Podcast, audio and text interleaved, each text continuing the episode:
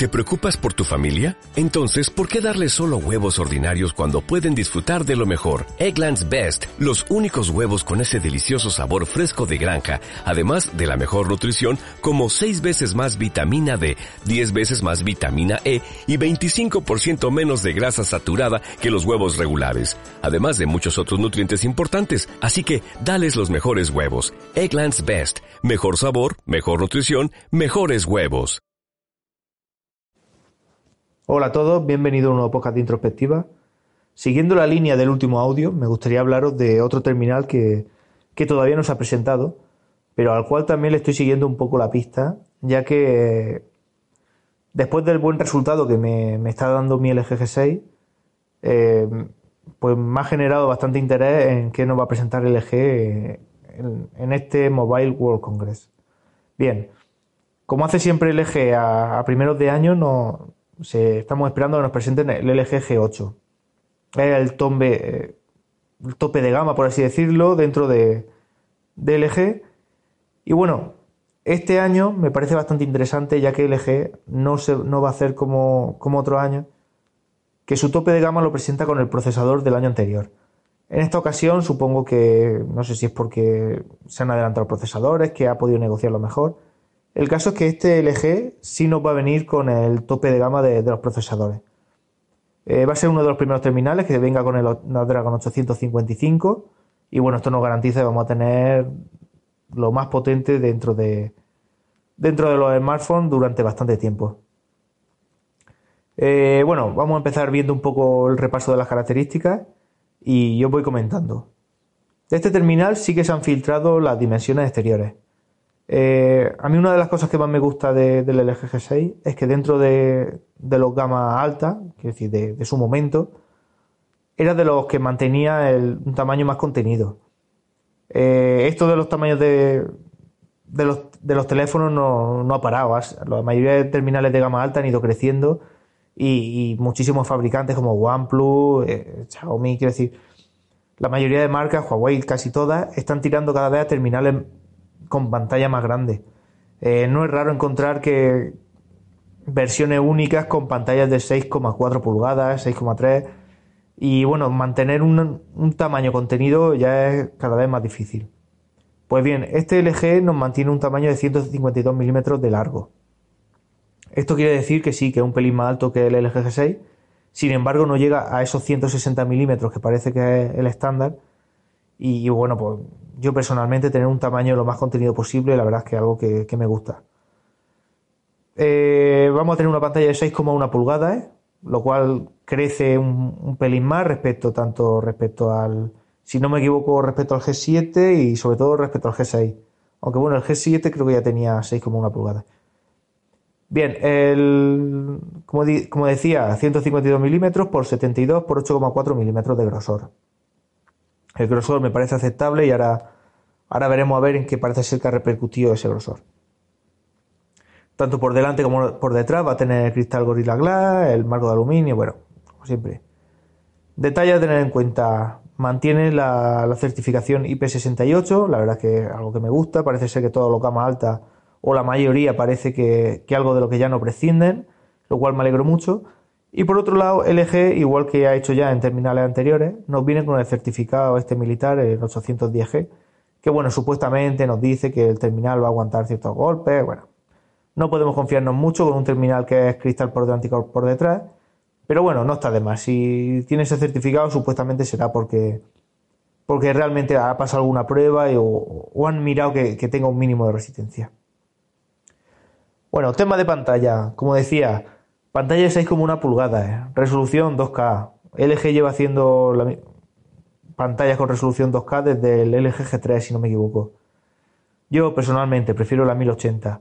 ¿Que nos viene con la pantalla de 2K? Pues nada. Yo es algo que sinceramente no valoro, prefiero la otra, por lo que he dicho siempre. Eh, mejor duración de batería, menos que se fuerza el procesador, pero bueno. Detalle que sí que han mejorado, o que sí que me, me gusta ahora más. Viene con una pantalla AMOLED. Las pantallas AMOLED sabemos que con colores negros la verdad es que ahorran un poco de batería, la verdad es que los colores se muestran de una forma así muy atractiva. La verdad es que es algo que me alegro. Eh, yo soy un enamorado de las pantallas AMOLED desde el Samsung Galaxy S3 que tuve y, algo que me gusta mucho. ¿eh? Los últimos terminales que he tenido, todos han tenido pantalla LCD y uno de los terminales que me planteo en un futuro sería este.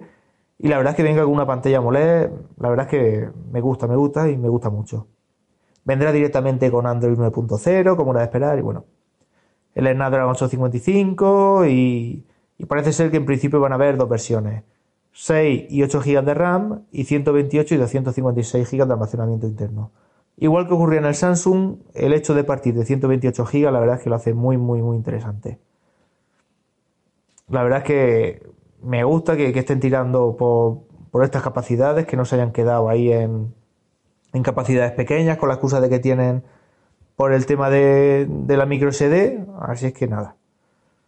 Eh, bueno, como, como he dejado entender, este terminal también va a tener eh, un slot para la tarjeta de memoria.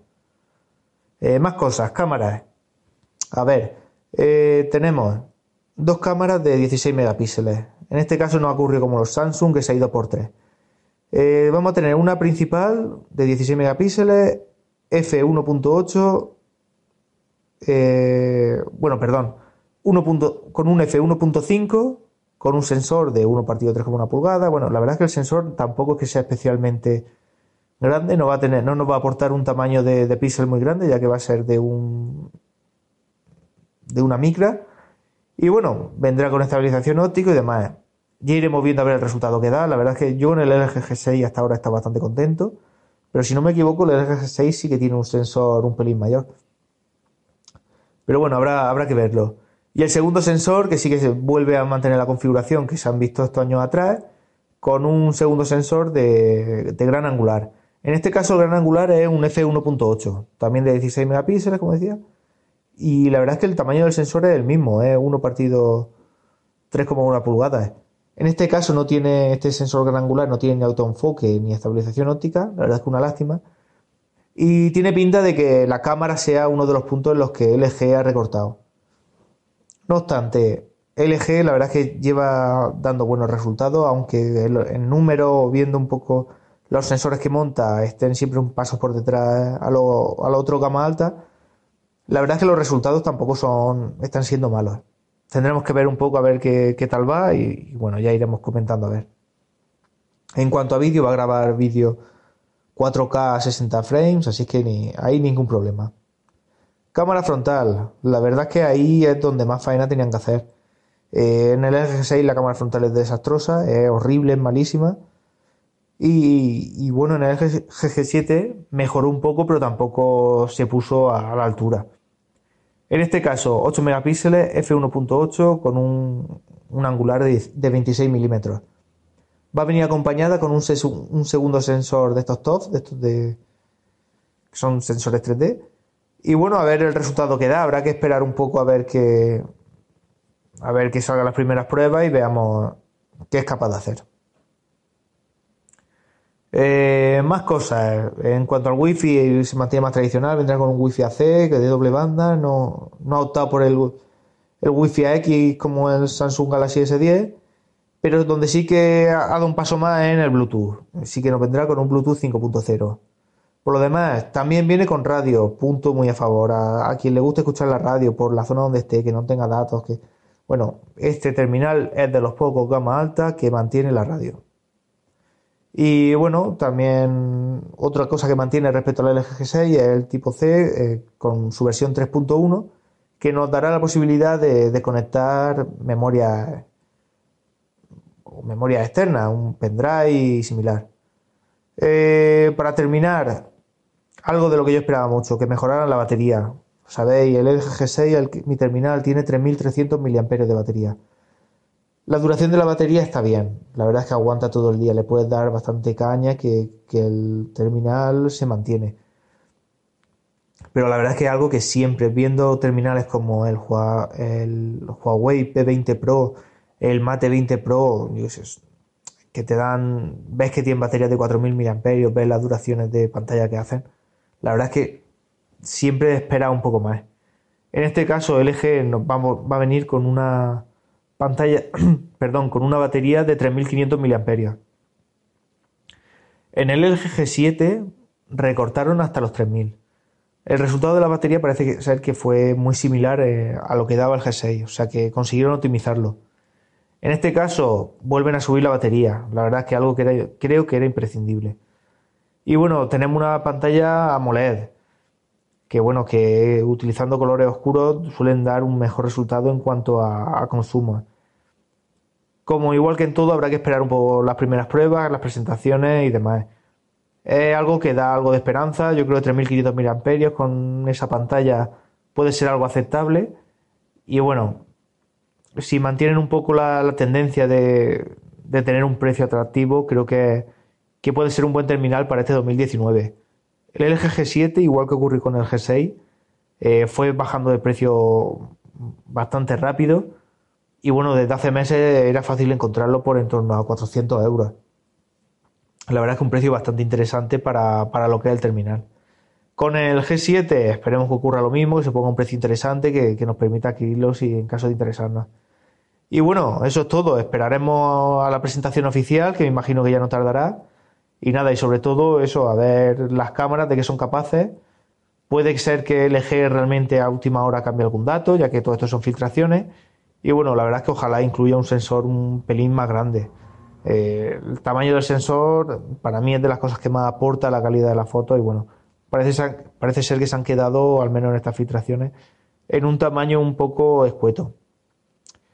Bueno, ya iremos hablando a ver qué resultado nos da y nada. Nos escuchamos, muchas gracias y un saludo.